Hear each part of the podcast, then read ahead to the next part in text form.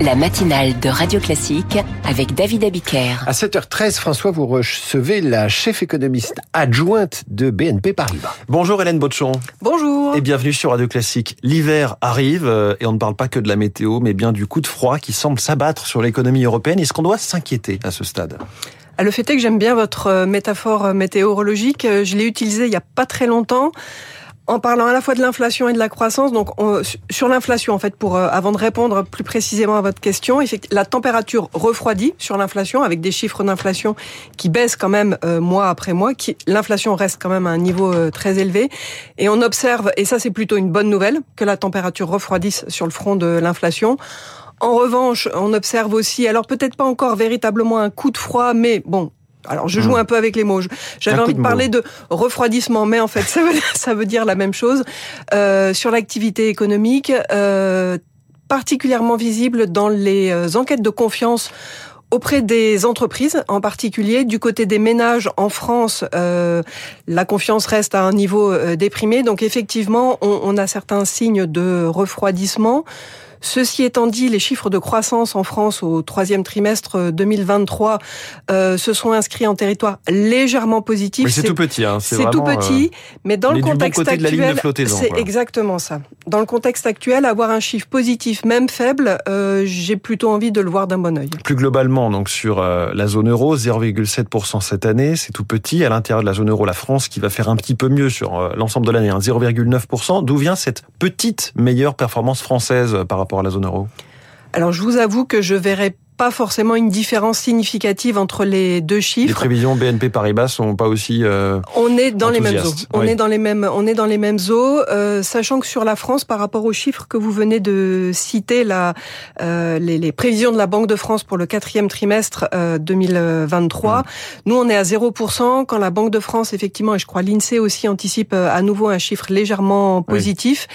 Et selon ce qui se jouera, voilà, sur le dernier trimestre de l'année, on peut se rapprocher plus ou moins de 1% de croissance en moyenne annuelle en 2023. Euh, Ça c'est pour les chiffres, on voit donc qu'on est euh, autour des zéros, etc. Euh, si on regarde, j'allais dire sur le terrain, on a quand même une multiplication des signaux d'alerte, la remontée des défaillances, des difficultés à rembourser les PGE, on parlait des délais de paiement aussi qui s'allongent parfois, l'emploi dans le secteur privé qui, qui commence à reculer. Je repose un peu la question du départ, ça doit nous inquiéter? Ce sont des points de vigilance. Mmh. Euh, c'est évident euh, qu'on suit euh, de très près. Euh, en même temps, ce sont des indicateurs, et en particulier les défaillances, qu'on suit de très près déjà depuis plusieurs mois, plusieurs trimestres. On s'attendait à une remontée. On s'attendait à une remontée, c'est exactement Mais ça. La question, c'est est-ce qu'on va être au-dessus des niveaux d'avant Covid?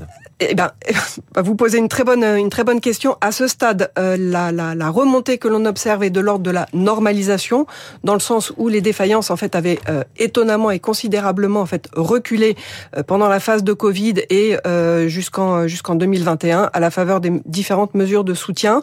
Et à mesure que euh, les mesures de soutien exceptionnelles prises pour amortir le choc récessif dû à la Covid-19, à mesure que ces mesures étaient retirées, effectivement, les défaillances ont commencé à remonter, mais tout en restant très très en deçà mmh. de leur niveau d'avant Covid. Là aujourd'hui, on va dire au niveau agrégé, tout secteur euh, confondu, effectivement, le, nombre de défaillances est revenu à son niveau d'avant Covid, euh, mais il reste encore en dessous. Hmm. D'un comment dire du niveau moyen euh, des, des, quelques années précédentes. Donc on n'en est encore qu'au stade de la normalisation et effectivement, désormais, ce que l'on va surveiller, c'est euh, jusqu'où euh, mmh. ces, ces, ces, ces, défaillances vont remonter. À l'inverse de cette petite croissance euh, française, l'Allemagne est en récession. Euh, L'Allemagne paye toujours les conséquences de son modèle basé sur le gaz russe, les exportations euh, vers la Chine. C'est on a, on a le sentiment effectivement qu'aujourd'hui, la conjoncture allemande euh, bah, souffre beaucoup plus que la conjoncture française. C'est un peu souvent comme ça l'histoire, euh, enfin la comparaison entre la croissance en, France et en, Allemagne. Parce que notamment pendant le Covid-19, l'économie française avait beaucoup plus souffert parce qu'on est une économie beaucoup plus tertiaire euh, que l'Allemagne. Et aujourd'hui, l'économie française s'en sort un petit peu mieux euh, parce qu'on a une industrie tertiaire plus développée quand l'Allemagne, effectivement, souffre. Alors, conjoncturellement, c'est certain du poids de son industrie, euh, du fait qu'elle est très tournée vers l'extérieur euh, et notamment euh, vers la Chine.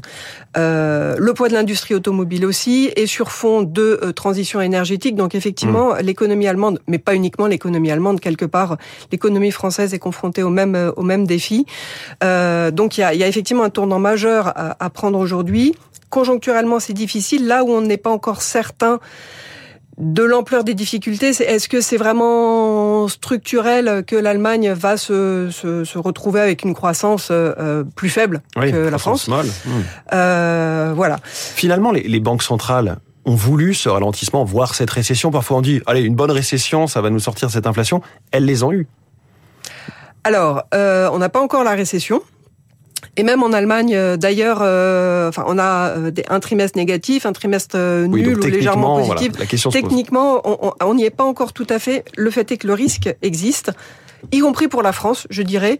Euh, puis j'élargirai mon propos Mhm. à, la, à la zone euro en, en général. Euh, Mais donc, ce que je veux dire, c'est que tout ça a quasiment été euh, voulu. attendu, En tout cas, Euh, attendu oui. et recherché parce que ça fait partie effectivement un ralentissement de la demande, ça fait partie des mécanismes qui permettent de euh, contenir euh, l'inflation. Sur la partie de l'inflation, ce que j'évoquais au début, on a effectivement une baisse importante à la faveur de la baisse euh, des prix de l'énergie. Alors au moment où on se parle, la donne euh, est légèrement euh, différente, mais en tout cas, on a eu cette première phase de baisse de Mmh. l'inflation grâce à la disparition de la composante de l'énergie. Mais derrière, il y a ce qu'on appelle l'inflation sous-jacente. Pardon L'inflation sous-jacente. sous-jacente quand on enlève l'énergie ouais. et l'alimentaire. Et celle-là, elle est plus dépendante de la croissance économique. Et pour la re- faire refluer, euh, effectivement, il faut modérer la croissance économique. Et est-ce que c'est plus lent maintenant? C'est-à-dire que le plus gros a été fait pour faire repasser l'inflation en gros de 10 à 4%, et le plus dur maintenant, c'est pour la faire passer de 4 à 2%. C'est le sentiment qu'on a tout à fait, vu que ce qui a permis euh, à l'inflation en zone euro de passer d'environ 10 à euh, 4%, euh, enfin 3% d'ailleurs Oui. au, au dernier point aujourd'hui, c'est essentiellement l'effet que j'ai évoqué, euh, la baisse de la contribution euh, de, de, de la composante euh, énergie. Et maintenant, oui, c'est- ça va être euh, plus difficile encore de faire... d'aller plus loin, de se rapprocher de la cible de 2%, Mmh. et probablement qu'en termes de croissance économique, il faudra maintenir en fait un degré de restriction monétaire pendant un certain nombre de mois. C'est l'expression, alors pardonnez-moi pour euh, l'anglais, de high for long, donc maintenir les taux d'intérêt à leur Mmh. niveau actuel, euh, un niveau qui est élevé pendant un certain nombre de mois pour être sûr que la dynamique inflationniste est euh, contenue. Aujourd'hui, on a parfois l'impression que les, les banques centrales avancent un peu à tâtons, au lieu d'avoir une vision de long terme, justement. Comment vous voyez les choses? Alors je dans, dans tous les cas, il y a beaucoup d'incertitudes. Voilà, donc je, je, je répondrai euh, comme ça. À tâtons, pas forcément dans la mesure où on vient de le dire? En fait, la direction est claire. Mmh. Euh, elles sont engagées dans une lutte contre l'inflation. Celle-ci est trop élevée, elle fait plus de euh, dégâts euh, qu'autre chose. Euh, elle pèse sur le pouvoir d'achat des ménages, elle pèse sur les marges des entreprises, enfin, elle pèse sur la croissance et la société. Donc cette lutte contre l'inflation, elle est indi- indispensable. L'inflation étant encore trop élevée, il est assez clair que bon, on- probablement les hausses de taux sont terminées. Donc maintenant, l'incertitude, c'est combien, pendant combien de temps on va les Oui. laisser à ce à ce niveau-là. Donc en termes de direction, le, le- c'est clair. Hélène Baudchon, merci beaucoup, la chef économiste adjointe de BNP Paribas, notre voix de l'économie ce matin. François